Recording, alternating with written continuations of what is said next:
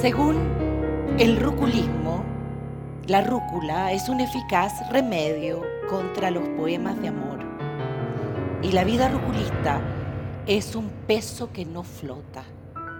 El manifiesto ruculista dice, un poeta ruculista ha conocido de cerca el dolor, pero no ha despertado una sola mañana triste. Un poeta ruculista rechaza los opuestos, por lo tanto, se sabe que su amor dura la eternidad, pero también que no vuelve a repetirse nunca. El principio del ruculismo es el movimiento. El poeta que no se mueve dese por visto que pase el siguiente. El ruculismo no se lee en ningún poema, pero se escribe en cada lector. Nada como la lentitud en un poema ruculista. Solo el bostezo encuentra el momento preciso. El ruculismo es, por definición, un oficio toma toda la vida y nunca consigue la perfección. La vida de un poeta ruculista es un peso que no flota, una hoja de rúcula se eleva con el viento. El ruculismo no nace de la tierra, pero tampoco sobrevive en el aire. Es hoja y brisa al mismo tiempo. La rúcula es un remedio contra los poemas de amor. Si padeces, de poemas de amor, come rúcula el ruculismo se traduce con facilidad en cualquier lengua porque es expresión del silencio y pálpito de lo incomprensible. La hoja de rúcula se da con facilidad en los bordes, crece al margen del río periférico del desamparo. Un cuerpo sin erotismo es como una hoja de rúcula sin amargor. Los materiales de construcción del ruculismo son los electromasajes, la infinitud del cero y la incapacidad de escribir cuando se es feliz. Lo bueno, si breve, es ruculista, y aún lo malo, si poco, ruculista también. El ruculismo habita en un sinsabor fresco y amargo de la realidad distinta al color verde. En ese sentido se entiende su esperanza. Un poeta ruculista ha conocido de cerca el dolor, pero no ha despertado una sola mañana triste. No porque comas rúcula eres ruculista, no porque la comas no lo eres. Un ruculista jamás aceptaría la frase rúcula y no palabras, ruculismo es negación y verdad en la misma hoja. La poesía es para un ruculista lo que una infosura es para un caballo en los últimos 10 metros que le sostiene la vida entera al ludópata que le reza a su herradura. Oh, ruculista, el cielo se está cayendo a pedazos y tú, que maluyes, todavía no te has dado cuenta. Canto amazónico sana sana, ruculita de rana, lee, ruculista que sana. Les presento a los poetas ruculistas Francisco Jiménez Buendía y Javier Yaxacóndor. Ellos serán los encargados de abrir esta nueva versión de FIP Santiago 2021.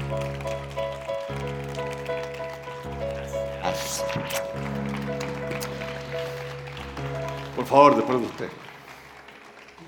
Me he quedado mudo oye, antes de todas estas cosas. El poeta es un simple locutor. No responde por las malas noticias. Nicanor Parra.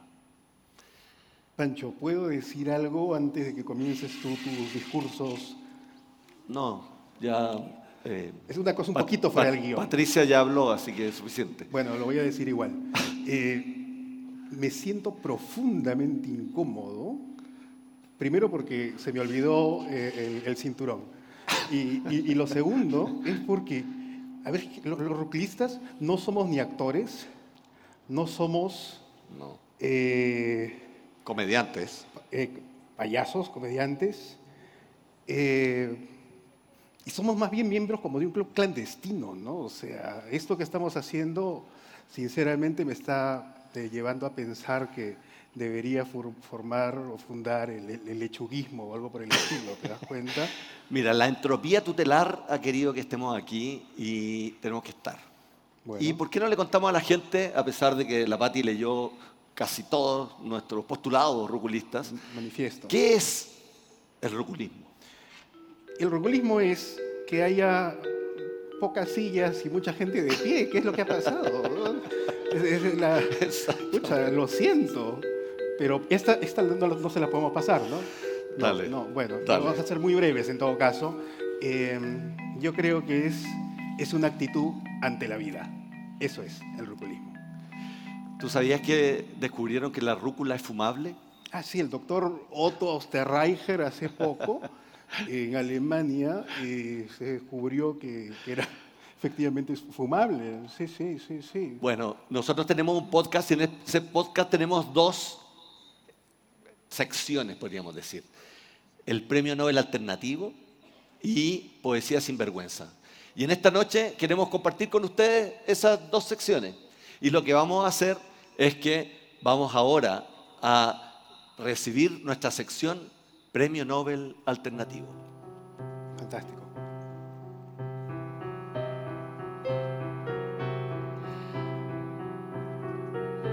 Esta noche queremos hacer un homenaje porque creemos que en Chile de verdad podemos tener un tercer premio Nobel.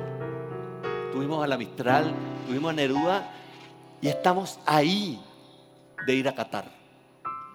Estamos ahí de tener un Nobel en Chile nuevamente y ese Nobel quizá se llama Raúl Zurita. Queremos darle la bienvenida en este escenario al poeta chileno Raúl Zurita Canesa. Pongámonos de. Pancho.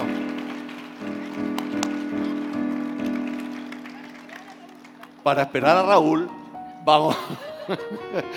Por interno me dice que para Ya esperar a que no Raúl. somos ni actores ni esas cosas. estas cosas Ustedes saben que la rúcula fumable trae muchos dividendos y hemos traído desde Estados Unidos a la mismísima traductora de Raúl. Queremos invitar a este escenario a Ana Dini. ¡Uh!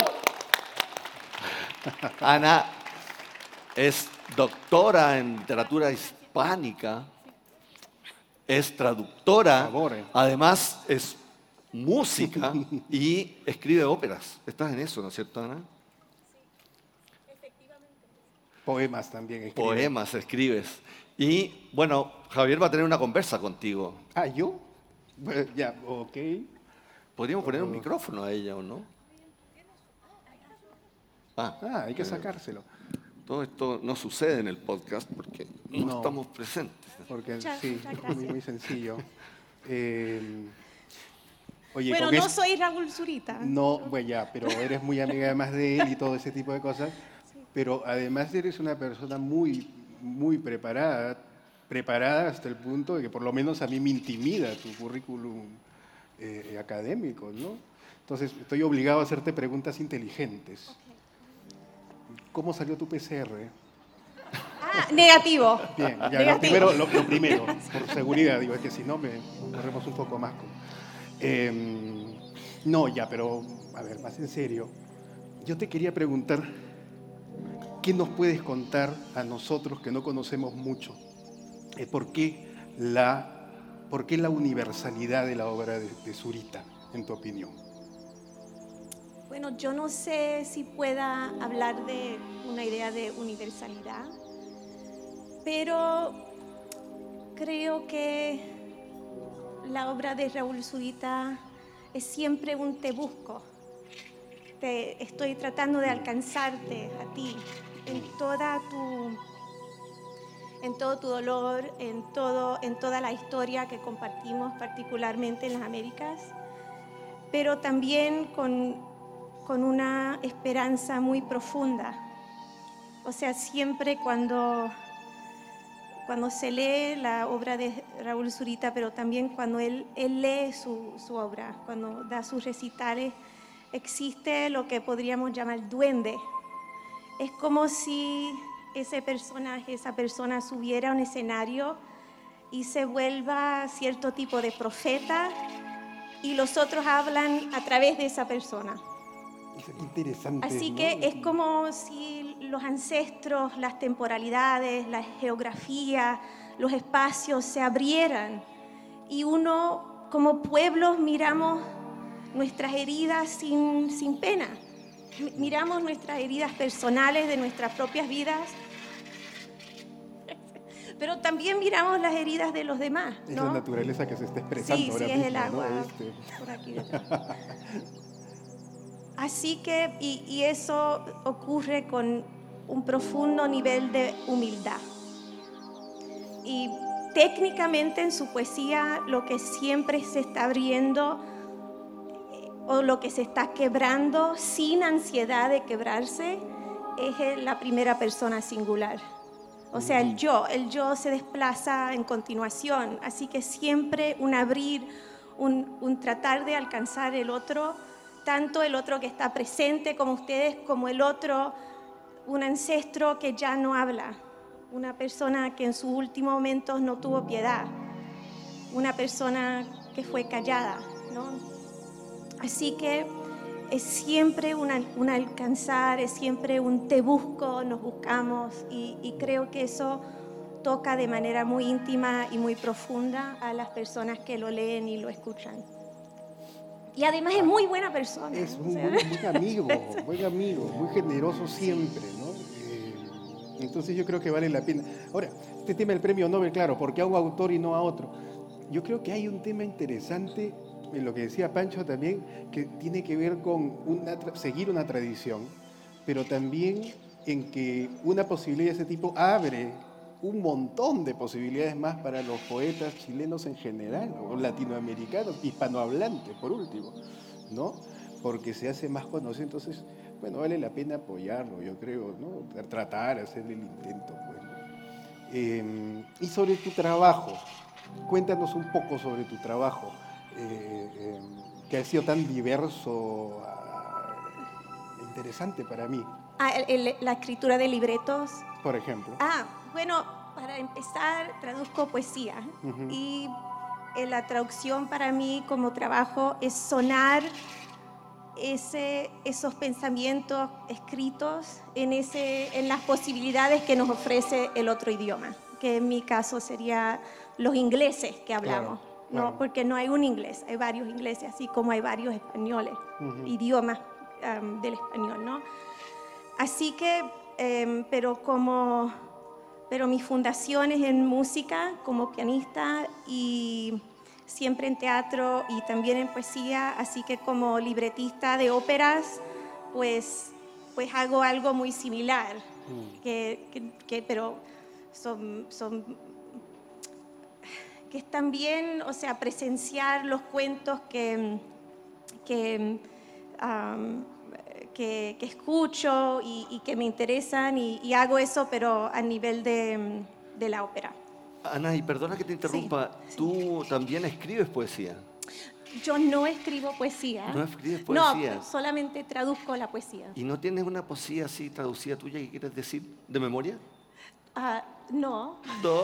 no, pero, Pero este, este hombre siempre pone incómodos a nuestra No, pero- invitada, ¿no? Pero hay que saberse de memoria, ¿o ¿no? No. no, no, no, no sé nada de No, no. memoria en este momento, pero, pero sí hay una diferencia entre la traducción de la poesía y la escritura, porque cuando traduces la poesía es como sentarte y tener una conversación íntima y a lo largo de mucho tiempo con este otro ser humano y tratar de entender a profundo esa, los pensamientos de esa persona y como dije, sonar eso en, en el otro idioma.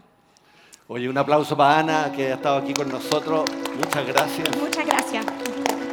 A leerla, a conocerla más.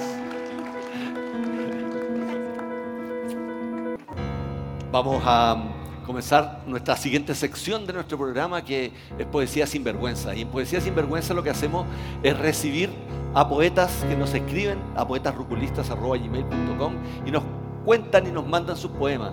Pero en esta gala, en esta inauguración del Festival Internacional de Poesía, hemos querido invitar a poetas de mucho peso en la literatura mundial. Hemos querido aquí poder escuchar lo que la poesía nos quiere decir hoy. Y nos quiere decir hoy en este Chile que está buscando dialogar, que está buscando más justicia, que está buscando crecer como país, que está buscando entenderse y que la poesía puede ser una gran palabra.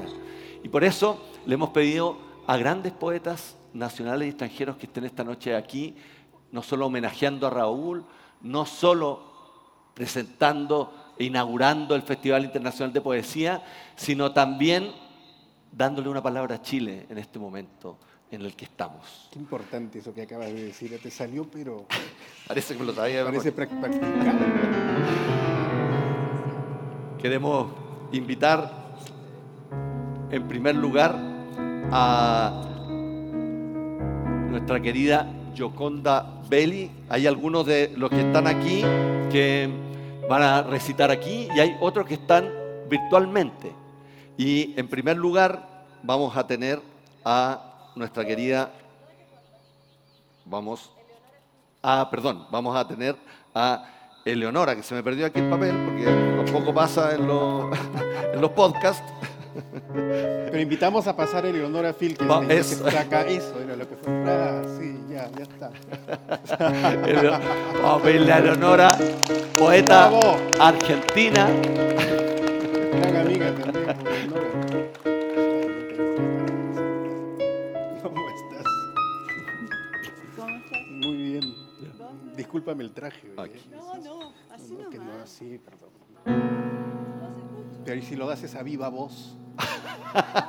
Y- esfuérzate un poquito. ¿no? ¿Hola? Ah, demasiado. sí. Me voy a alejar. Bueno, gracias eh, a la organización del FIP. Estoy muy contenta de estar aquí en el homenaje a querido Raúl, amigo entrañable. Y voy a leer eh, dos poemas. La vida de los insectos. Uno. Día del Señor. Ese domingo bajábamos por los cerros donde la gente es rica y bastante feliz. En un Volkswagen bajábamos, pero no del todo.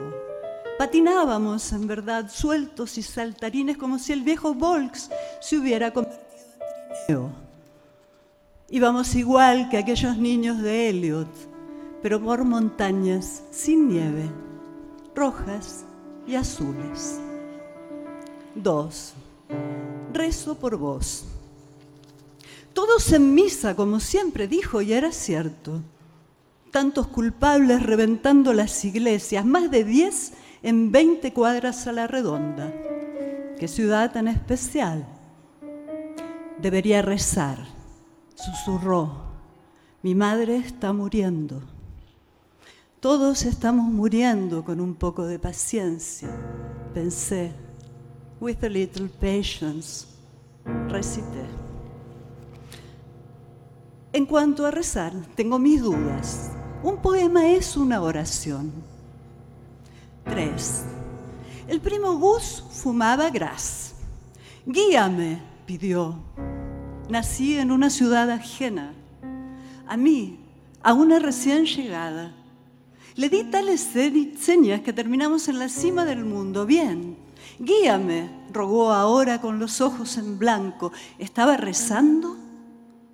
Pero yo miraba las luces allá abajo como almas y la luna allá arriba como a la hostia consagrada. Qué buen pot, pensé. Primo, le dije, no puedo guiarte, pero debo confesar algo incómodo. Últimamente rezo casi todo el tiempo. Me parece que creo en Dios. Niños. Igual que Ginsberg, Patti Smith, yo también pensé que eras un chico. Fue la primera vez que te vimos, Allen, en el Chelsea Hotel en los 70 y yo en una foto en la década siguiente. Soñé que dormíamos juntas. Me pegaba a tu espalda y era la noche, como siempre, algo parecido a una cabalgata. Entonces me despertaba para dibujar un retrato tuyo, con un lápiz negro.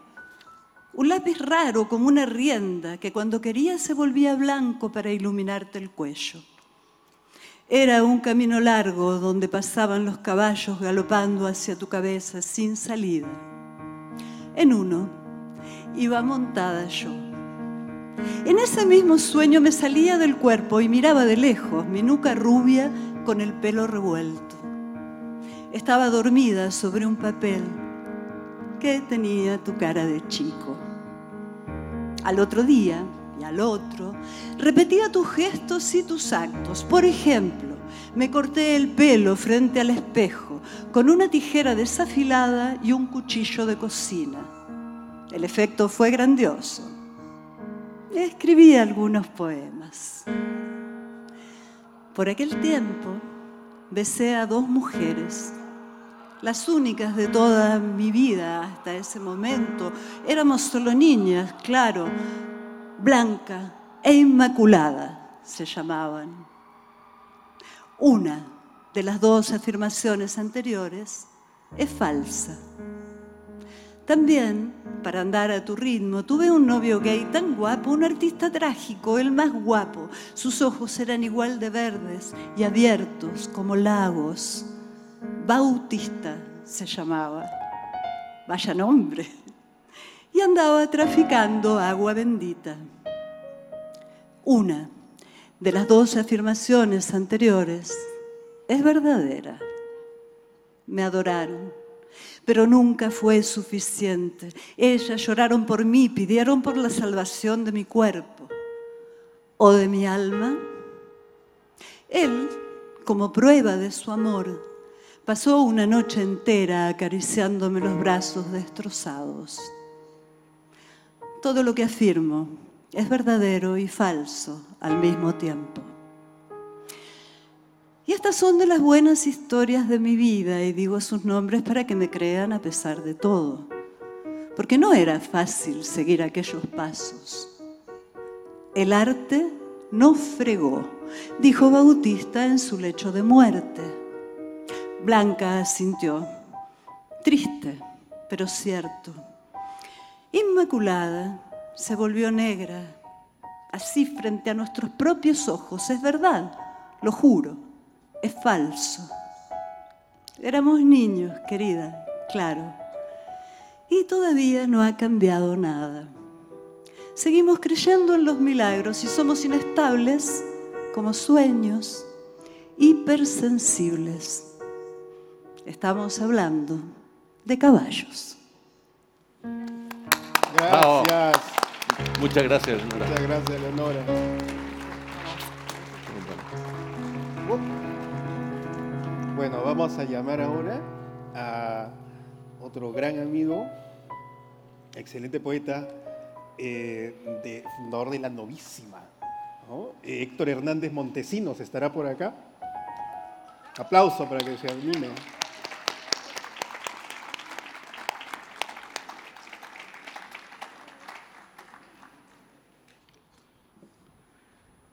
Cuando dije que no volvería a escribir ni a publicar más libros, lo único que quería era morirme. Tampoco iba a volver a caminar, ni a respirar, ni a ver el sol. Solo podía imaginar desde mi horizonte las plantas de los pies de mis amigos, el pelo que jamás podría volver a cortar o las uñas que se confundirían con las raíces de los árboles. Luego regresaría de un sobresalto a una nueva vida como si hubiese estado aguantando la respiración. Saldría a la superficie dando un grito, me abriría paso no entre el barro o las cenizas, sino que nadaría en un mar primordial y al asomar mi cabeza, para ver dónde estoy, se oiría el llanto de un bebé preguntándome qué es la muerte. Lo que escribo ahora es lo que soñé cuando no soñaba, esos pocos segundos que hay entre una vida y la otra, en los cuales uno puede ver todo lo que fue. y luego solo recordar la última palabra que se dijo. En mi mente aún retumban esas imágenes, aunque sean impronunciables. Por eso mismo las transcribí tal como se me aparecieron en sueños.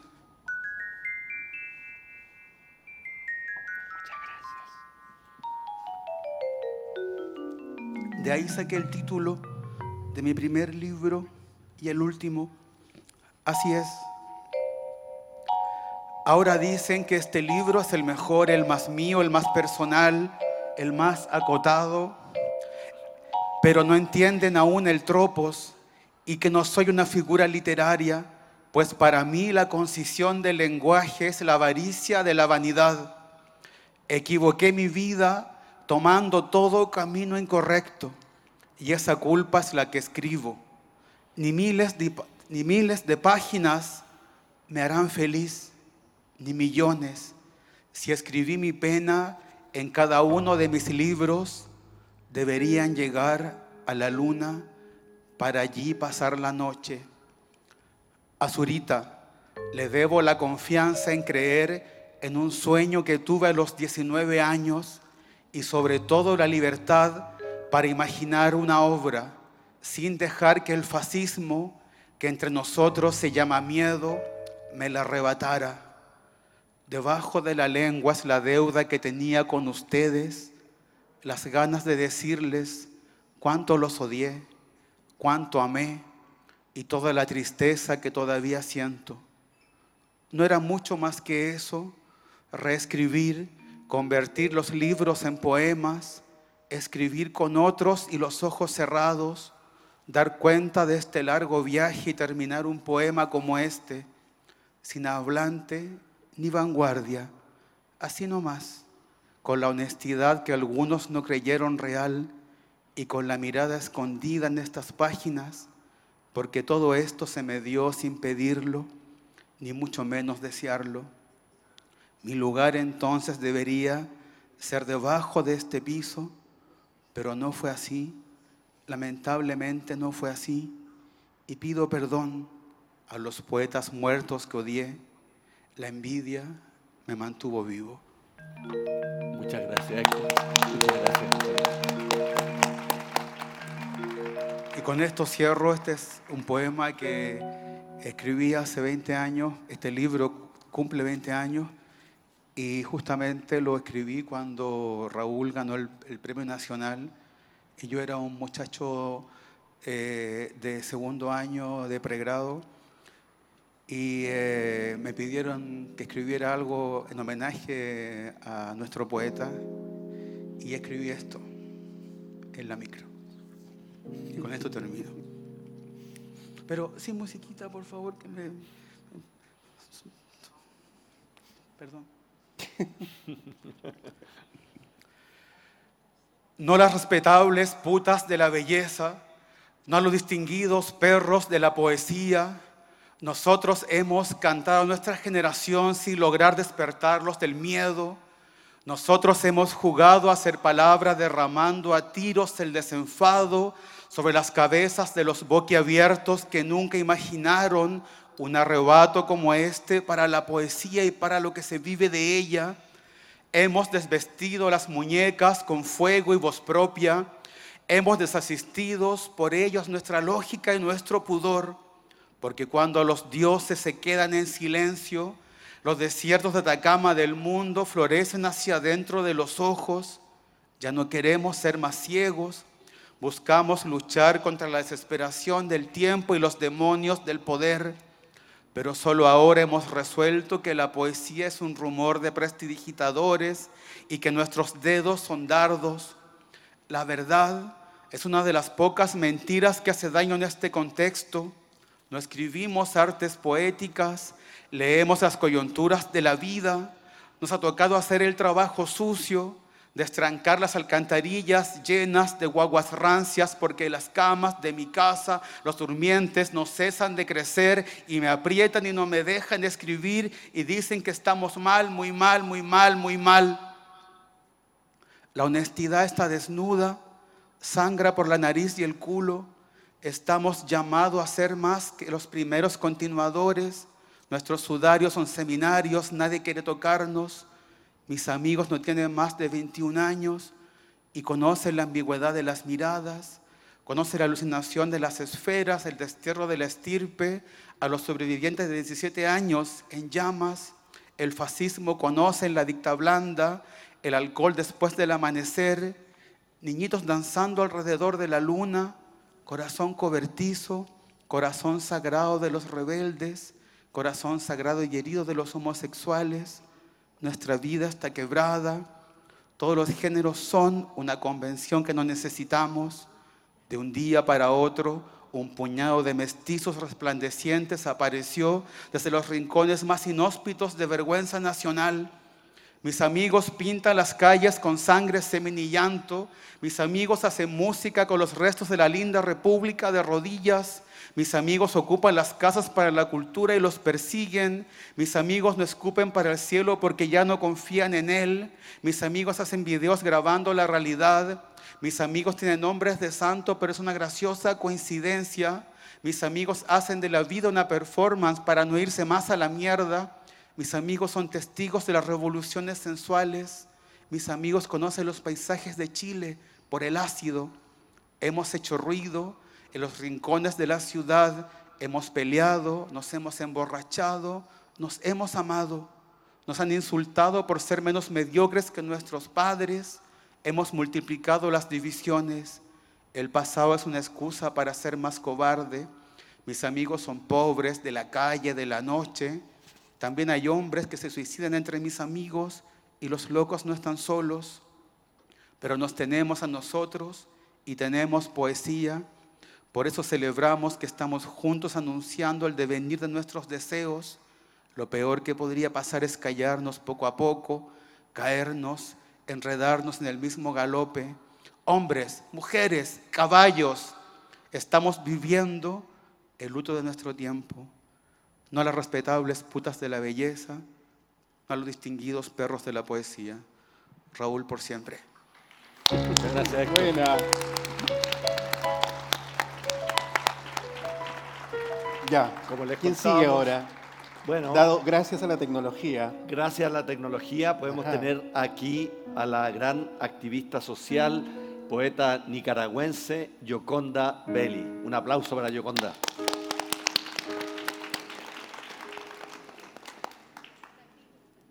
Que está en vivo en este momento desde Estados Unidos.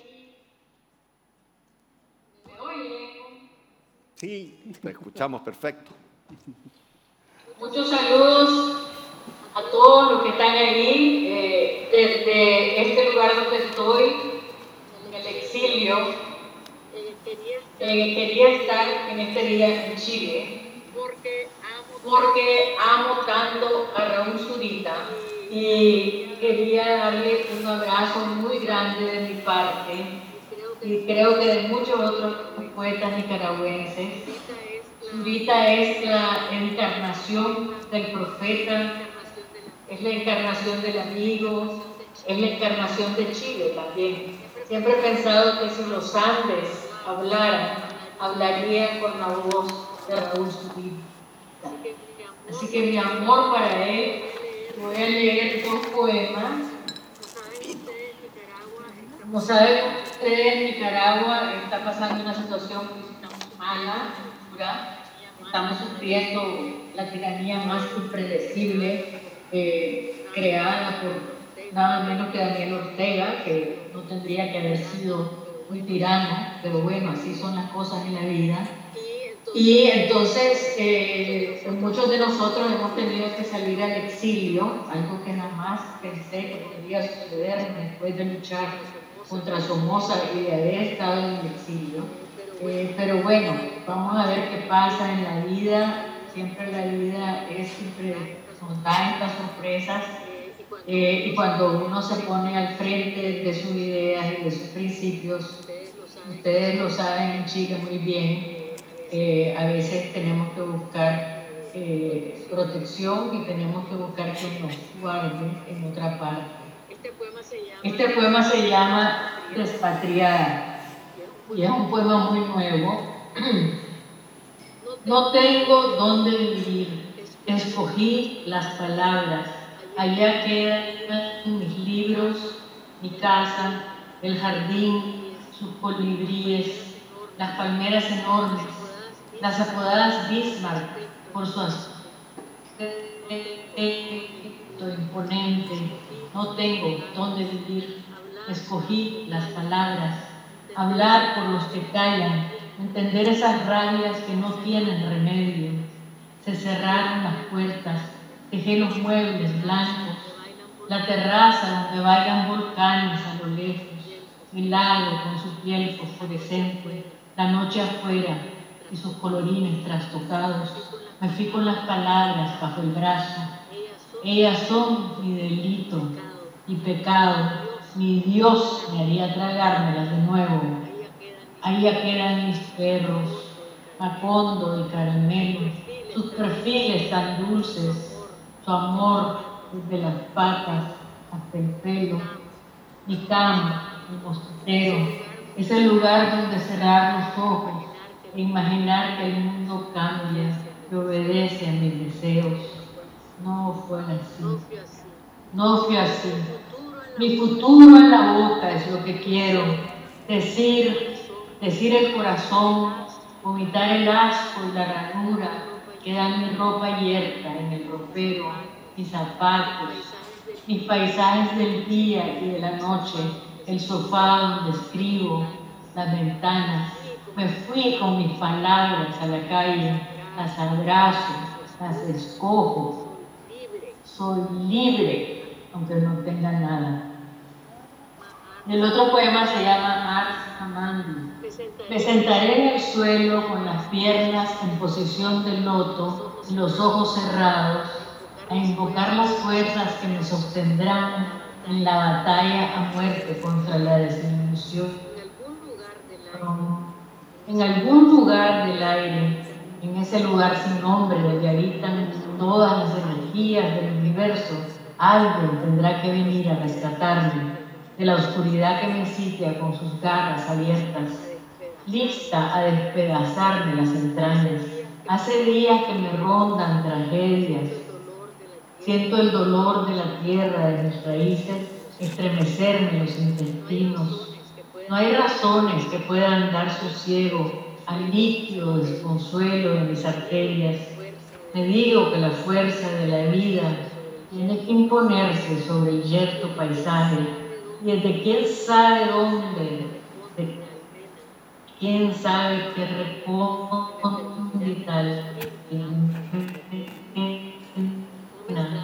surgirá la barbarie. No me es dado aceptar razones para la inercia triste de quienes viven una vida sin propósito. Por eso cuido la silueta de los lagos que he acomodado muy apretados entre mis brazos.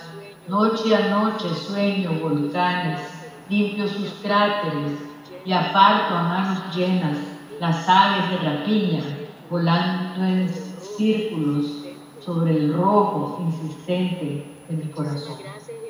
Muchísimas gracias y muchísimas felicidades. Gracias a ti, Yoconda. Hasta un abrazo hasta donde estés. Y ahora nuestro gran amigo y premio Pulitzer eh, de 2019, ¿sí fue? Forrest Under. Estados Unidos. Estados Unidos.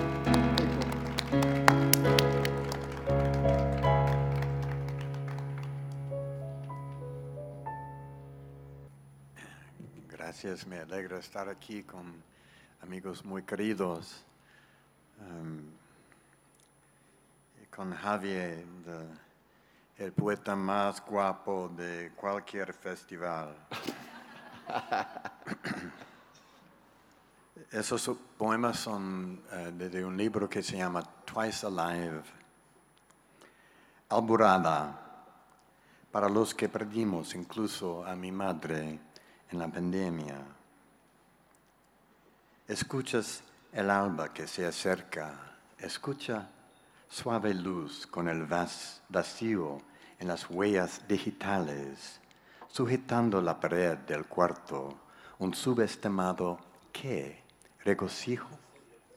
Escuchas las voces, si es que se les, que, si es que se les puede llamar voces de los pájaros zarceros, rascando en el jardín y luego la ronca voz, baja y pastosa, voz rociada de sueño, junto a ti en la cama, contándote un sueño lentamente, como si fuera en tiempo real. Y ahora, al interrumpir el sueño, puedes distinguir la voz, si se puede llamar voz, de la ausencia que habla, te habla a ti íntima, directamente. Yo sé que al usar los nombres de los vulnerables, los que se han ido, sé que has de escucharla con los sentimientos, una vibración baja en los huesos, pues acaso no te encuentras absorto en el momento posterior a tu vida concedida.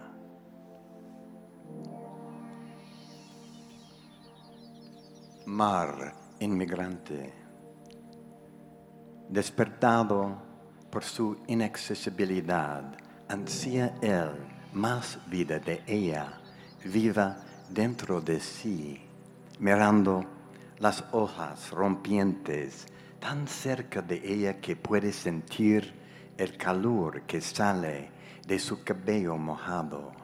¿Qué relación tiene con esta persona ante él, tan familiar y extranjera? El modo en que examina la cara de ella, se examina a sí mismo Ráfagas revuelcan crestas de oleaje, hierbas primaverales giran círculos en la arena sobre la que se alzan sin hablar. Ella quiere que él sepa que todo está cargado, incluso la hierba positivo, el polen negativo. Así, cuando ondula la hierba, rastrea el polen en el aire siente la electricidad en todas partes, como si el drama salvaje de la tormenta cercana ya les hubiese notado extranjeros en esta orilla. Pequeñas flores azul zafiro salpican las dunas. Se pregunta si él mismo se ha dejado aplanar en una lámina sin profundidad, como escalera mecánica si al fin desaparecerá bajo tierra sin la menor sacudida de resistencia. Pero cuando su pródiga cara se vuelve hacia él, radiante, la comisura de los ojos de ella llorosa por el viento, él cede ante ese exceso, reaparece ante sí mismo Y el, último se llama Tierra Baldía, Santa Rosa, para aquellos que perdieran la vida en los incendios forestales de California. Verde pasto primaveral que sobre las colinas se había corrado ya para junio y julio. Se había vuelto lanudo y calor café, crujía bajo los pies, deshidratado, mientras dentro del clamor de los encinos del sur, una plaga de minúsculas larvas colgaba de las hojas bajas, alimentándose entre las venas. Su azarín, esa fina caspa de excremento, y polvo barenado chorreaba conforme iba cayendo sobre hojas muertas bajo los miembros. Se escuchaba a unos metros, tintineado. A través del valle en Sugarloaf Ridge, la luna llena apareció como una niña haciendo piruetas.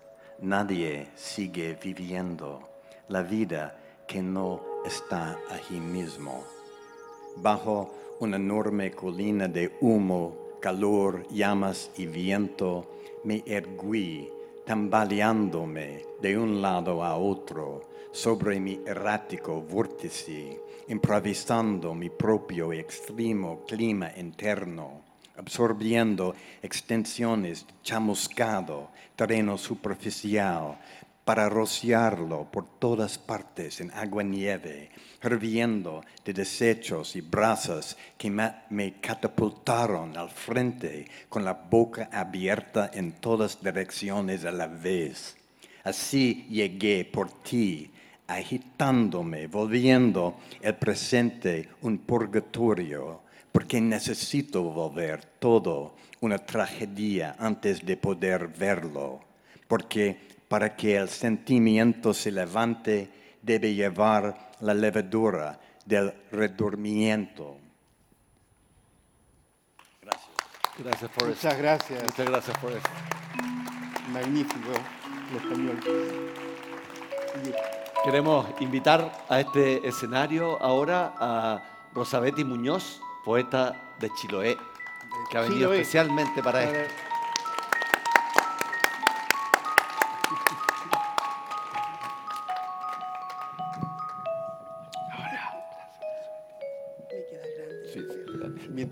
Solucionan esos problemas técnicos, no mates, por favor. a Hola, buenas tardes. Por favor. Un abrazo a Raúl y a todos los compañeros poetas que están aquí. Voy a leer dos poemas. El primero, Hay ovejas y ovejas. Las que comen de cualquier pastizal y duermen con una sonrisa de satisfacción en los potreros. Las que caminan ciegamente por los caminos acostumbrados. Las que beben despreocupadas en los arroyos. Las que no trepan por pendientes peligrosas. Esas van a dar lana abundante en las esquilas y serán sabrosas invitadas en las fiestas de fin de año. Hay también las que tuercen sus patas buscando campos de margaritas y se quedan horas y horas contemplando los barrancos. Esas balan toda la gran noche de su vida encogidas de miedo.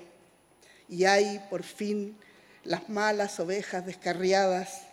Para ellas y por ellas son las escondidas raíces y los mejores y más deliciosos pastos.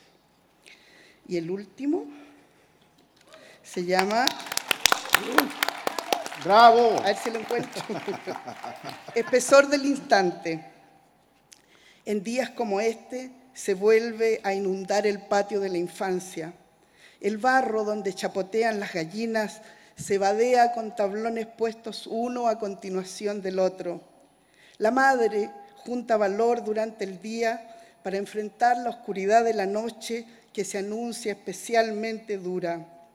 Afuera estallan ventarrones fortísimos, truenos y relámpagos, pero los niños de sus ojos tenemos permiso para ser felices y desarmar todo el orden doméstico. La cocina se convierte en una carpa de circo con las colchas y frazadas. El trapecio cuelga del techo y mi hermana se balancea en calzones a los que hemos pegado papeles brillantes. Soñé tanto con estar trepada allí alguna vez con un traje de pedrería, pero lo mío era mirar y de algún modo todavía estoy debajo de la mesa contemplando a mis hermanos y sus faenas riesgosas.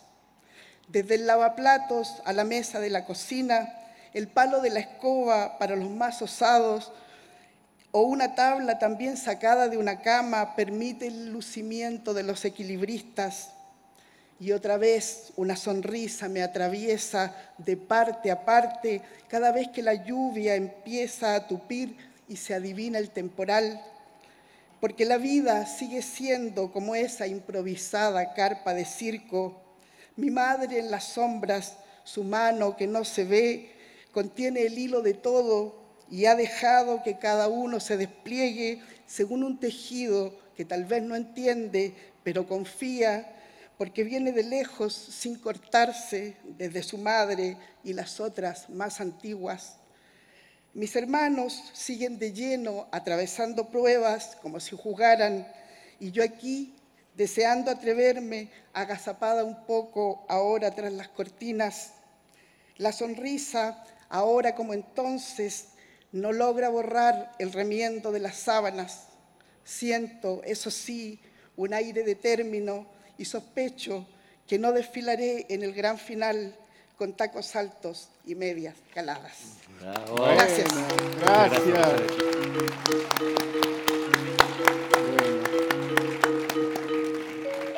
Qué motivo todo esto, ¿ah? Emocionante. Bueno, y siguiendo con esta extraordinaria curatoría, ¿quién la habrá hecho, no? Eh, vamos a llamar a la poeta de Galicia, amiga Yolanda Castaño, si todavía ha tenido la paciencia de estar por ahí, porque ya deben ser dos, tres de la mañana en Galicia. ¿Está ahí? ¿Yolanda? Yolanda. Llamémosla todos juntos. ah, a ver, mira. Dos segundos. Rellenemos. Rellenemos el espacio. Bueno, eh, la programación, ¿dónde está la programación? Bueno, ustedes pueden encontrar toda la información acerca del Festival Internacional de Poesía en palabradepoeta.com. Eso. Y pueden seguir muchos de los recitales virtuales que tenemos a través del Facebook del FIP Santiago. Son todos este, gratuitos por si acaso. ¿ah? No se me han preguntado cuánto tienen que pagar al salir de acá. Nada, nada, nada. Viene la colecta ahora. Es una colecta. Eso sí. Ahí está Yolanda. Hola, Yolanda. ¿Nos escuchas? ¿Nos escuchará? Me resulta muy difícil escuchar desde, desde aquí, pero entiendo que me, que me recibís. Eh, buenas tardes, buenas noches aquí, de una santiaguesa a otros santiagueses, aunque una santiaguesa de este otro lado. Eh, muchísimas gracias por darme la oportunidad de, de, poner mi granito de arena a esta fiesta de la poesía y a este acto de, de amor. Mi enorme consideración, mi enorme eh, admiración por Raúl Zurita es eh, público y notorio, así que si me lo permitís me gustaría leer un, un texto precisamente escrito para él. Cuando Chile nació de la noche, como un espinazo que le faltase al océano, cuando creció como un reguero de pólvora encendiendo de los silencios a los glaciares, largo y magmático, regio y sediento, sus raíces adentrándose a través de las cordilleras, un pacto de luz soldando el cielo, y nacía como un lento, registraba su nombre.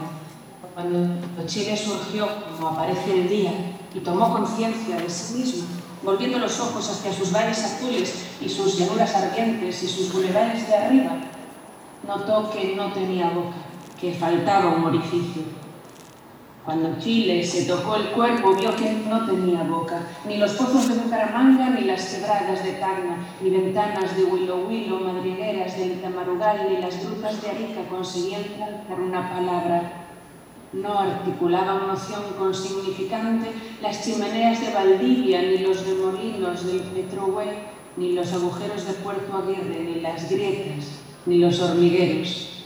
Y entonces un hombre menudo, un hombre tembloroso medio extranjero, surgió en medio del oscuro con palabras de montaña y de cometa, con palabras feroces, tormentosas, aurorales, ese vidrioso cuerpo y ese temblor en los pasos me pondrá acento. Esa estatura a mis piernas, ese tropezarse al exacto vaivén de mis arenas, dudó Chile al principio. Sí, se llama Zurita, te harás fuerte en su flaqueza. No temblará su voz cuando por ti hable, será más fuerte su amor que la más dura de tus rocas, que el más salvaje de tus saltos, que el silencio de las canteras. Y ya nunca más dejó de tener Chile una boca, como antes y después tendría otras, noble e inextinguible, humildísima y soberbia, como un tigre de las nieves, un ateo almohecín catarata, un oráculo sirena, Zurita antes de Chile y después de Chile en lo pequeño, en los ríos y en los capilares, como martillos percutores su voz en gloria. ¿Qué amor podría dilapidarse como un exceso No, la fuerza de su voz no podría ser inútil. Bravo. Bravo. Muchas gracias, Yolanda. Qué lindo homenaje. ¿no? Sí, sí. Precioso, desde España. A continuación, me gustaría ya para terminar, me gustaría hacer sonar mi, mi propia lengua, esta lengua vernácula, esta lengua que fue eh, denostada, prohibida, perseguida durante la dictadura franquista, eh, que ahora sufre también eh, pues todo el colonialismo del, poder, del capital, eh, pero que todavía resiste con sus siglos de historia. Hablo de, del idioma gallego, así que voy a pedir que me permitáis que, lea este, este poema en directamente. Adoro que me verás sí. Teño cara de gustarme as cousas que non me gustan. Os labios de toda a xente falan sen despegarse. E isto tamén é así. As paredes dunha gruta que alguén hai dez mil anos desdoura o natural da pedra. Moedas, corriente alterna, unha rapaza nada toda coxenes da beleza, toda picada de complexos como a un orgasmo de Hedy Lamar, os ollos de Nikola Tesla. Un país onde non ser, onde só compre parecelo. Luvas desenfundadas sal a máis prestixiosa de todas as escolas de dobraxe. O capital é o pesadelo de quedarnos atoados na nosa capacidade simbólica, a máis favorecedora de todas Maquillaxe tanatoestética. Unha industria da miseria as leiras do volframio. Como un corpo ardente que sabe e disimula. Pestanas postizas de marca barata unha imaxe idéntica a sí mesma. Como a poesía política que se confunde cun selfie fronte ao espello do baño a metonimia do mal normativo dislocado. Escenificación menú a escaleira de incendios do discurso algo ao que lle medran raíces aéreas e que derece por volver a terra en canto hai tempo que saiu a luz, como aos xollos das patacas. A ollada do poema é tamén así. Filas de formigas obreiras, esmagadas para permanecer. Restros de acenos que parecen outra cousa. Muchas gracias. Gracias, Muchas gracias. Qué bueno. Muy bueno, Extraordinario. muy bueno. La poesía tiene ese, ese ritmo que a veces no entendemos todas las palabras en gallego, pero... pero No, no algo- importa. Uno igual entiende. No hay que entender. No hay que entender. De eso Sí. se trata. ¿no? Queremos invitar a este escenario ahora a la poeta chilena Paula y la Vaca. Eso. ¿Dónde está Paula? Ha venido con un club de fans, Paula. ¿eh? Pero muy bien.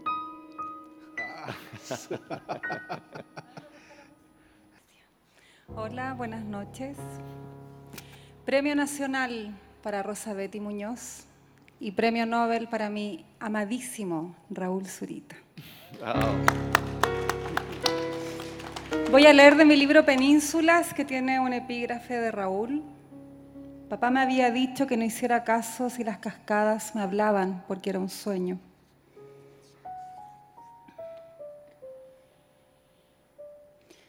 Hace tiempo que tuve que salir de estas tierras, hace mucho tiempo que decidí por ahí, hace tiempo que dije, no importa este trance, no importan los ruidos, las molestias, las tremendas cuestiones que me estremecen, no importa, no importa y yo.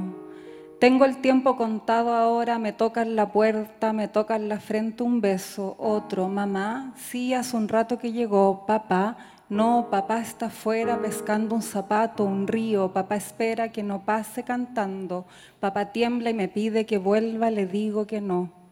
Estoy pensando en irme corriendo, arriba hay un cerro gigante, arriba de mi arma, mi plaza, mi querida, amada bandera. Voy pasando lejos, las líneas eran tres. Voy pasando, escucho los pasos de todos esos horrores. Voy pasando y me digo, está bueno. Voy pasando y me digo, las líneas son tres. Las líneas dirán, vas a vivir. Las líneas son tres. Las líneas dicen, vas a vivir. Empiezo a escribir porque siento un ruido, hay colisiones notables esta noche, hay brumas, nociones de lo que seré. Empiezo con el rostro plácido, unos y otros van barajando puertas, lo sabía, explotando, lo sabía entre la rabia y el alma, sí. Estos son garabateos múltiples, estos son millones de herpes sangrando, son volutas de agua que se niegan a caer. Así estoy en silencio, así es, han pasado cosas, así es, se dibuja una línea, un recorte, una luz. Estoy escribiendo, no puedes tenerlo todo. Estoy escribiendo, no puedes tenerlo todo, pues se castiga quien lo hace y vence. Me voy encerrando en mí misma, me voy encerrando en un eco, en un himno que aflora desenmascarado. Me voy encerrando hasta que encuentro ese ritmo, ese jadeo preciso que soy yo. Estoy a punto de ir a tu casa, salir de este encierro y decirte escribí. Estoy a punto de que reviente el estómago en risas, en pataleos fogosos y tenues que consigo en este quehacer. Estoy a punto de que venga el nochero y encuentre y encuentre uniformes, encuentre uniformes, encuentre uniformes redondeces ya mi amada juventud. Las líneas decían, vas a vivir, eso es así, con una fuerza cantante, lamiendo un murmullo amado. Aquí está, la encontré, aquí está, pasa por encima, come, estrújala en agua, come, está listo, pasa, sírvete.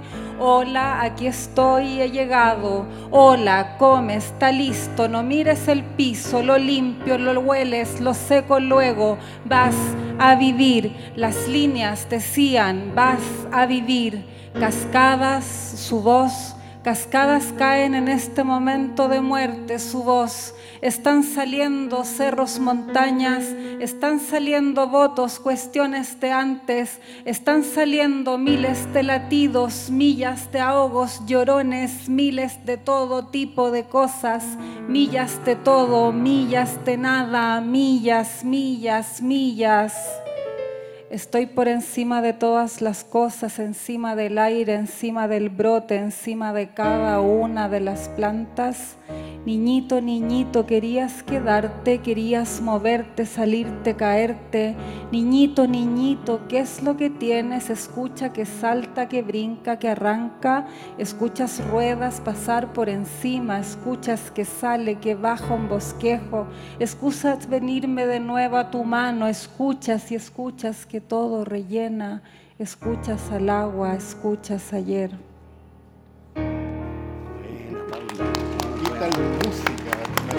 Muchas gracias, Paula. Qué Muchas intensidad gracias, Paula. hermosa. Hermosa. Bueno, y continuando, y, y ya casi para terminar, eh, eh, alguien se cayó por ahí. ¿no?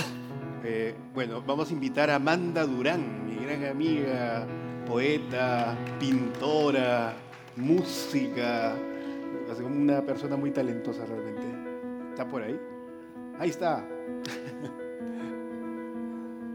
Un aplauso, ¿no? Para que se anime. Eso.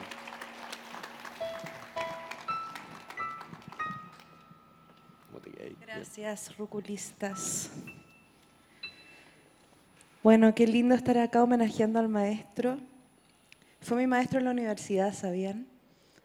Eh, un taller de poesía. Pero él dijo que en la primera clase que ese no era un taller de poesía. Que de lo único que íbamos a hablar era de amor. Y así fue. Así que con todo mi amor, Raúl Zurita, Paulina Wendt, los quiero mucho. Eh, voy a leer un texto que nació de mi viaje a Guatemala. En Guatemala conocí a las mujeres que buscaban a sus desaparecidos y también conocí eh, este gran listado de desaparecidos que no tenían quien los buscara. Me uní a la Cruz Roja en ese momento y adopté a uno de esos nombres, Marcelo Cataleya Ramírez, a quien adopté en periplo y, a quien le dediqué este poema.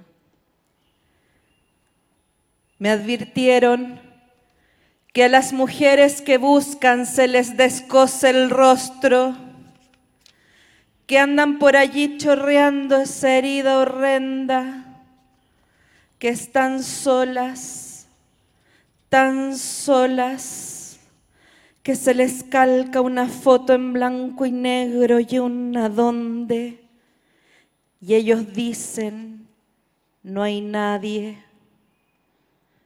Las fotografías son abrazos, murmuré, y les pregunté a dónde. Ellos me hablaron, tenían en la voz muchas botellas quebrándose, botellas vacías, tanto y todas reventando en sus dientes. Su voz escupía vidrios rotos, abrían la boca y las astillas se me iban incrustando. Allí metieron sus dedos y las botellas. Tuve que cerrar los ojos. Ahora quisiera cerrarlos. Me dijeron que estaba loca. No se busca el amor. Amor. Me preguntaron cómo era si yo les dibujé tu olor en una hoja. Pero la hoja quedó en blanco apenas ellos la tomaron y eran tres o cuatro metiendo sus manos en mi rostro. Querían sacarme el pellejo y yo lloraba porque te borraron. Apenas se las pasé, tuve que cerrar los ojos, mis ojos. Ahora sueño con cerrarlos. Tuve miedo y grité, monstruos, grité. Estaba chorreando, caían al piso mis gritos, amor, caía tanta sangre. Sin piel y sin rostro los ojos pueden abrirse. Se expanden por todo el cuerpo como una infección. Por eso allí las vi, las vi allí y eran miles Tenían las manos amarradas al regreso y volaban, volaban. No se puede caminar cuando el piso es un pantano así tan rojo, volaban. Y ellos no podían verlas, sonaban. Sus alitas hermosas sonaban. Y ellos solo escuchaban. ¿Dónde están? No se busca el amor, dijeron. Y ellas eran el amor. Yo las veía volar por todas partes. Quería tanto estar con ellas, pero ellas tenían plumas, las repartían por el techo, las suspiraban. Por eso escalé las paredes, me afirmé a los vidrios, a las botellas y a sus bocas. Chillando escalé. Ellas me ayudaron, pero no pude alcanzarlas. Aún no aprendo a volar, pero intento y tengo tantas ganas porque tengo un papel en blanco, el desierto de una hoja en el que te ves hermoso. Amor, amo tanto ese pedazo de nada, lo amo de día, pero mejor de noche. En ese papel que me dicen vacío está la más linda carta de amor, esa que no alcanzaste a escribirme. Gracias. Gracias. Muchas gracias, Precioso. Y ahora, ¿quién viene? ¿Quién más? Tú no, no, estás hablando nada, Pancho. Estoy atónito con los poemas. Estás reflexionando. Estoy... Muy bien. Pero ahora tenemos a Elicura Chihuailaf, Premio ah, Nacional de Literatura, que viene directamente del Gualmapu, desde Temuco. Lo invitamos a pasar Exactamente. por acá. Eso. Eso. Buenas noches. Voy a, leer dos, dos poemas. Uno que siempre me lo están recordando y lo voy a leer una vez más. Pero antes, un gran abrazo para mi querido amigo Raúl Zurita. Eh, siempre generoso y que todos y todas le- estamos deseando lo mejor. La llave que nadie ha perdido. La poesía no sirve para nada, me dicen, y en el bosque los árboles se acarician con sus raíces azules y agitan sus ramas el aire, saludando con pájaros la cruz del sur. La poesía es el hondo susurro de los asesinados, el rumor de hojas en el otoño, la tristeza por el muchacho que conserva la lengua, pero ha perdido el alma. La poesía.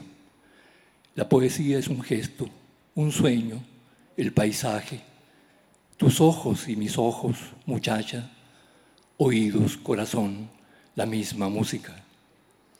Y no digo más, porque nadie encontrará la llave que nadie ha perdido.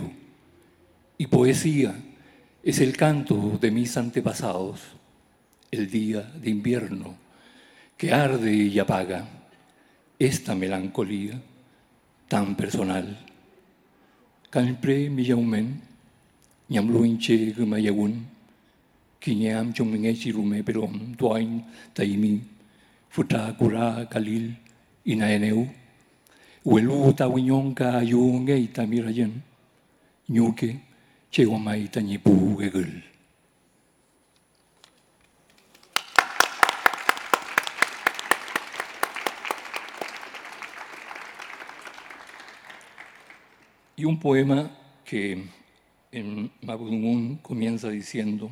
se llama Ichofil Mongen, el agua de la vida. Mai, inei feyentula yafui pingeken, tiko feita mongen, welu chem kamtako mulenore gruf, welu chunkeiti gruf, katiko mulenole mapu, welu chunkeita mapu, mulenole tikchal, el agua de la vida. Sí, ¿quién puede dudarlo? Me dicen, el agua es la vida. Pero, ¿qué hace el agua sin el aire? Pero, ¿qué hacen el aire y el agua sin la tierra? Pero, ¿qué hace la tierra sin el fuego? Pero, ¿qué hace el fuego sin el sol? Pero, ¿qué hace el sol sin la ceniza de la luna? Pero, ¿qué hace la luna sin el canto del silencio? Pero, ¿qué hace el silencio si no sucede la contemplación? Pero, ¿qué hace la contemplación sin la palabra? Pero, ¿qué hace la palabra sin el aliento de la naturaleza? Pero, ¿qué hace la naturaleza sin el agua de la vida?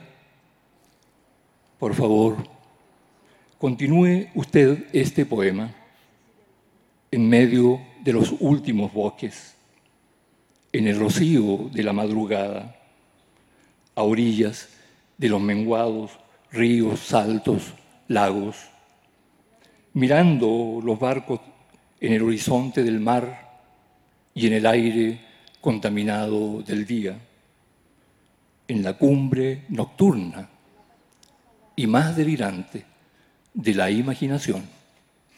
Muchas gracias. Gracias, Riquira. Muchas gracias. Muchas gracias. Me encantó eso que la poesía no sirve para nada. Así es, tal cual. Para nada y, y sin embargo es imposible no vivir sin ella, ¿no? Como la Bueno. brisa de las hojas. Estamos llegando al final casi, ¿no? ¿Qué nos, qué nos falta todavía en tu...? Nos queda la Ceci. ¿Quién es Ceci? Tenemos el placer de Ah, invitar desde Estados Unidos a Cecilia Vicuña, que también ha querido compartir esta noche con nosotros. La hemos hecho esperar harto en el Zoom, pero Gracias- aquí está. Gracias por tu paciencia, por la paciencia de Gracias, todos Ceci. también, ¿eh? Artista visual, poeta. Yo pensé leer solamente dos cosas muy breves. La primera, y creo que la primera, Raúl Zurita eh, está en sintonía con este espíritu también, y la mayor parte de los poetas que han leído hasta este momento, y es el hecho de que estamos en un momento en que nos enfrentamos a la extinción de la vida. Y entonces en Chile está acelerando esta extinción a través de la privatización del agua. Entonces quiero leer un poema que escribí hace muchos, muchos años, quizás 20 años más, eh, quizás 30 años atrás, sobre el agua. Y dice así, las constelaciones son habitantes del agua celestial. Una es el agua y su misma sed. El poema es el animal hundiendo la boca en el manantial. Cien hectáreas por minuto se van. La selva sabial, el botánico resplandeciente, el mundo de aguar. Dice el guaraní, la lluvia y la neblina son las leyes de la fecundidad y la moderación que producirán el refrescamiento de la vida. Solamente así los que están destinados, numerosos, a erguirse en la moral terrenal, aunque quieran desviarse del amor que congrega, vivirán en armonía. Y para despedirme, quiero leer un poema que es del pueblo chileno éramos a la allá. presidencia de Chile, recordó hace unos días hablando en la Universidad de Chile. Y es un poema que yo escribí en el año 71, durante el tiempo en que Chile eh, vivía una revolución sin persecución, al contrario. Entonces dice así, misión, propongo hacer un viaje alrededor del mundo, acreditados como misión investigadora del gobierno socialista. Tú y yo seremos los besadores, besamos mejor que nadie, habiendo desarrollado una técnica minuciosa y altamente estudiada de cómo besar más perfectamente. No hay mujer que bese como yo, ni hombre que bese como tú. Los besadores besaremos a todas las personas que encontremos para descubrir quién sabe hacerlo mejor y aprender, por tanto, su técnica para practicarla y enseguida traerla a nuestro país socialista, que será el país de los besadores. Qué bueno. Vamos.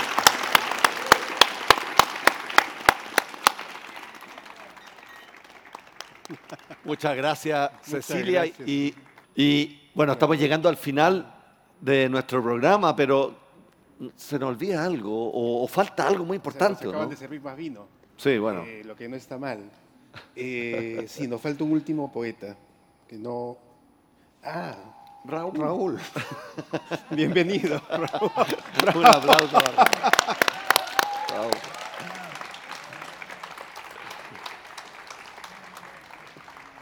Muy buenas noches. Eh, Quiero agradecer muy emocionadamente a cada uno de los poetas, a Gran Elicura, Rosabetti, Pablo Lavaca, Amanda Durán, a mis amigas Yolanda Castaño, a todos y cada uno de ustedes. Ay, eh, y estoy acá con Felipe Zurita, mi hijo.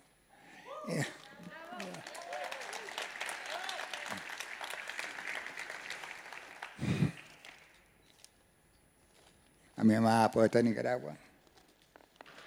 Y a Paulina, con quien moriré. A Nadine, Forrest Gander. A Javier, a cada uno de ustedes. Pastoral de Chile. Chile entero es un desierto. Sus llanuras se han mudado. Sus ríos están más secos que las piedras. No hay un alma que camine por sus calles. Y solo los malos parecieran estar en todas partes. Así tan solo tú me tendrías tus brazos. Las rocas se derretirían al verte. Los pastos crecían cuando te encontré acurrucada, tiritando frío entre los muros. Entonces te tomé, con mis manos lavé tu cara y ambos temblamos de alegría cuando te pedí que te vinieses conmigo, porque ya la soledad no era. Yo te vi llorar, alzando hasta mí tus párpados quemados. Así vimos florecer el desierto, así escuchamos los pájaros de nuevo cantar sobre las rocas de los páramos que quisimos. Así estuvimos entre los pastos crecidos y nos hicimos uno y nos prometimos para siempre. Pero tú no cumpliste. Tú te olvidaste cuando te encontré y no eras más que una esquirla en el camino.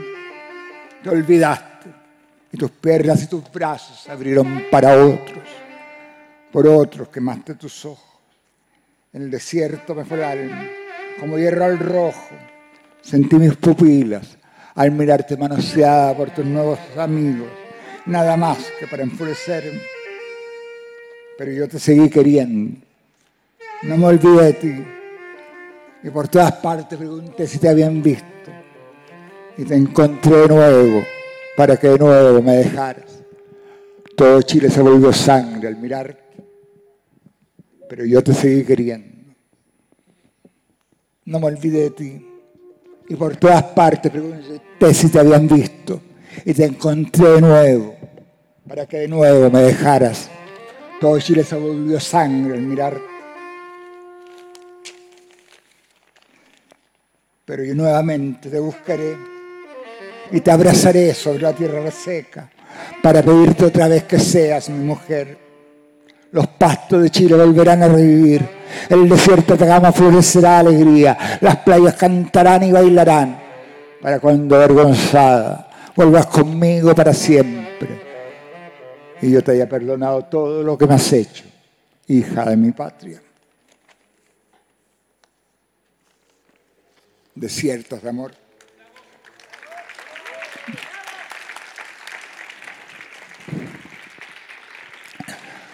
Hay amor. Quebrados caímos en la caída lloré mirándote. Fue golpe tras golpe, pero los últimos ya no eran necesarios.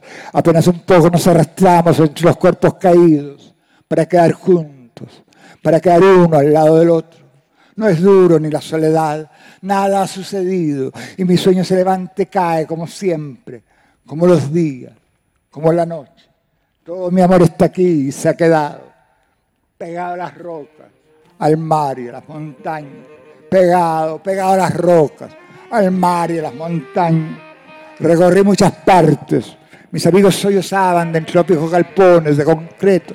Los muchachos aullaban. Vamos, hemos llegado donde nos decían, le grité a mi lindo chico. Goteando la cara me acompañaban los señores. Pero nadie encontré para decirle buenos días. Solo unos brujos con mouse ordenando una bien sangrienta.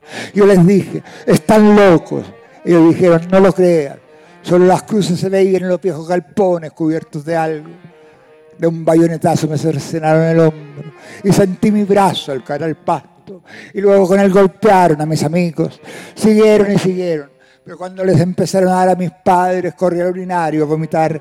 Inmensas praderas se formaban en cada una de las arcadas. Las nubes rompiendo el cielo y los cerros acercándose.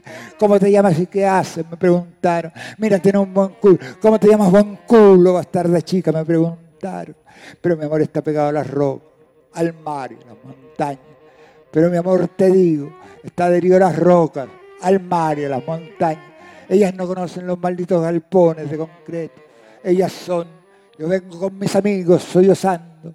Yo vengo de muchos lugares, fumo y pongo con los chicos. Es bueno para ver colores, pero se están cavando frente a las puertas, te digo. Sí, lindo chico. Claro, dijo el guardia, hay que arrancar el cáncer de raíz, o sí, o sí. El hombro cortado me sangraba. Era lo raro la sangre. Dando vueltas se ven los dos enormes galpones, marcas de TNT, guardias y gruesas alambradas cubren sus vidrios rotos. Pero a nosotros nunca nos hallarán, porque nuestro amor está pegado a las rocas, al mar y a las montañas. Pegado, pegado a las rocas, al mar y a las montañas. Pegado, pegado a las rocas, al mar y a las montañas. Murió mi chico, murió mi chica desaparecieron todos desiertos de amor.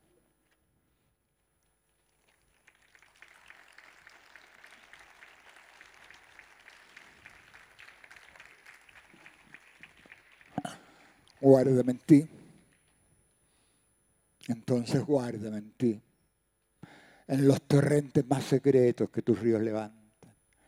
Y cuando ya de nosotros solo quede algo como una orilla tenme también en ti, guárdame en ti, como la interrogación de las aguas que se marchan.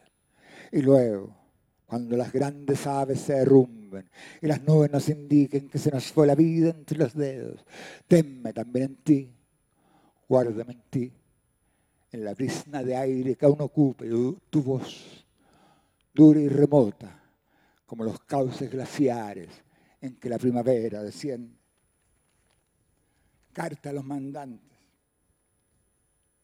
a las cordilleras del dolor y a los presidentes, a los océanos del dolor y a los presidentes, a los desiertos del dolor y a los presidentes, presidentes, países, paisajes que mandan. Así fue la llegada de las nuevas llanuras, de los paisajes, de los lagos congelados que fueron el cielo, de los ríos y el mar espumeando arriba. Podrían ustedes, paisas presidentes, tocar juntos la abertura de los países, changos y países andinos. Podrían, podrían interpretar el vuelo de los desiertos subiendo desde los arenales hasta el horizonte, el desierto de los humanos y rostros, cuando se interrumpió el mundo y las notas subieron con la filarmónica a todos los países y los hermanos destruidos gritaron pidiendo una nueva vida. Ese fue el final primero. Después, cuando desde la tierra vieron el cielo ponerse, las constelaciones que dibujaban los búfalos y las estrellas de la noche, sonaron timbaleando las lenguas, hombres y países que venían, mientras que se olvidaba arriba país el pasto indio que pisaban. Pero porque es uno solo el sueño, países, paisajes, llanuras que andan y desiertos, igual subieron nadando en el infinito mar sonoro. Los grandes movimientos se abrieron arrasándolos. De sinfónica, orquesta y total se tocaron los desiertos, la movida primera, y sonaron los arenales. El océano tocó la segunda. Siguieron las rompientes, pero la, la abertura, la gran abertura, esa la siguieron todos, paisas, paisanos, presidente. Sí, hermanos que mandan llanuras y montañas que mandan, lagos y ríos que mandan. Ahí se escuchará la filarmónica de los desiertos, la cardinal del cielo saliendo del polvo, de los viejos arenales que guardan a los borrados. Ellos vinieron, paisanos y países, paisas presidentes, como la Medeus vinieron sonando bajo la tierra y sale el color de sus caras, las nuevas ciudades. De la caída brillan los países y cuanto venga y viva, cuanto sueña y habla, rostro un destruido tendrá. Ese será el homenaje, camaradas, como la Sebastian, como la Wolfgang Amadeus, la Ludwig van, será variando el estallido, los acordes sobre las nuevas estrellas que mandan, sobre las nuevas del Cusco, serranías y alturas que mandan, sobre las nuevas arenas y desiertos que gobiernan y mandan. Todos, si todos se largan tocando, la abertura de los países y el sonido más puro, sí paisano, que el cholear de las lagrimosas aguas, estos ríos fraternos. Todo eso, todo eso está en ti. El cielo, el fuego, la tierra, el sol, los planetas, el agua, el aire. O somos todo eso, o todo es un espejismo. El fresco de la mañana y el rocío, la luz de la tempestad y el temor del pequeño escarabajo escurriéndose en la arena, el graznido del viento entre los pivotes de los muelles, las ondas del océano. Mira así mis piernas flectadas, mis arqueados brazos, el nudo de mis, manos, apretando las cuadernas. Son todos los hombres remando con nosotros, todos los amaneceres, la locura del cielo entrevisto y el rumor del primer filamento que se desprendió de las estrellas, cuando todos los paisajes se levantaron a la voz camina y el cielo, el aire y la tierra se levantaron cantando con nosotros. O somos todas las voces, o es solo el aire el que habla. El huracán que enloquece la superficie de los lagos y el crujido de las quillas en la marejada. Son los ríos, el relámpago, la lluvia, los ríos que se desbordan, el amor que se desborda cuando fuimos tejidos, entrampados, como una bufanda que nos estrangula. Mira entonces la curva de mis manos, de mi espalda, la urdiente de nervios estramados, hasta las yemas, hasta los dedos crispados contra las cuadernas. Somos nosotros esa saga entonces y la historia. Los grandes mitos en que fuimos tejidos, la deriva de venas que los ríos prolongaron a la carne del universo. Sí, mi bosque es todas las voces y tu continente, las salvajes emigraciones, los pájaros y, el, y las hojas movidas por el viento, el aliento, el fuelle de mi pecho, inclinándose hacia los territorios indomables que canto, el Pacífico. Son tuyos entonces. Son tuyos entonces. Escucha entonces. Es el rumor de los torrentes abriéndose en el viento. Son imágenes que te pertenecen, encarnaciones que nacieron contigo. Sueñas un día que despierto y que sueño un sueño como este, donde termino este poema hablándote. Escucha entonces, en un día como este, en que termino este poema hablándote. Hace 18 años comenzó el milenio. Afuera es de noche. Y las nubes recortan algunas estrellas. Todo eso está en ti.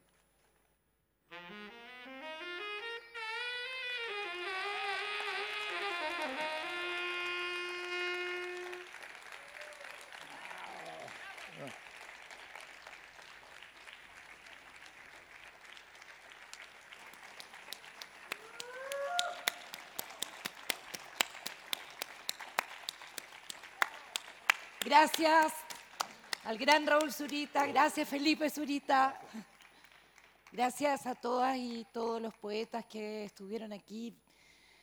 Eh, ha sido realmente una noche de poesía hermosa, ¿o no? Como hace tiempo, estar todos reunidos. Eh, y bueno, yo cumplo con finalizar esta maravillosa noche, este inicio de este FIP Santiago, eh, agradeciendo a nuestros patrocinadores, auspiciadores, colaboradores que año a año hacen posible FIP Santiago. Soco, Revista Endémico, Somos Polen, Breaking Work, Real Editores, Libros del Pez Espiral, El Mostrador y Life Mediago. A las municipalidades de Lo Barnechea, donde estamos, San Joaquín, San Bernardo, El Bosque, El Monte, Santiago, Renca, a los centros culturales embajadas e instituciones que han hecho posible FIP Santiago 2021, especialmente Adam Mikiewicz Institute, el Instituto Francés de Cultura y la Embajada de Francia. Y por supuesto, vamos a aplaudir a todos el equipo de FIP Santiago, a los que están aquí detrás, delante, al lado, acompañándonos, a su director Javier Yaxa Cóndor, a la productora general Morgana Rodríguez, gerente Rodrigo Bastía, editor Pablo Fante, coordinador general Francisco Jiménez, asistente curatorial Victoria Herreros, publicidad y diseño Javiera Riquelme, prensa Hermes Domínguez y Dioche Martínez y el equipo de voluntarios Luis López. A los integrantes del Comité Consultivo y amigas y amigos de FIP, Diego Maqueira, Patricio Baeza, Julio Carrasco, Victoria Larraín, Manuel Silva Acevedo, Nicole Elena, Elvira Hernández, Nolfa Ibáñez, Paula López Rodrigo Rojas, Daniel Martínez, Daniel Calabrese y Pablo Ugarte. Y agradecemos una vez más la fundamental participación de los artistas, poetas, profesionales, colectivos. Sin ellos el FIP Santiago no hubiese podido llevarse a cabo en esta versión. Gracias a los ruculistas que me vistieron de rúcula, con zapatos rúcula incluidos. Muchas gracias. gracias. Y bueno, a todos los que vinieron desde lejos, yo sé que esto ha sido un súper esfuerzo de los organizadores, pero también de los que han decidido viajar, de los que están acompañando en modo híbrido, en fin. Eh, esto ha sido una hazaña, ¿o no? Una gran hazaña. Aplausos para todos nosotros entonces.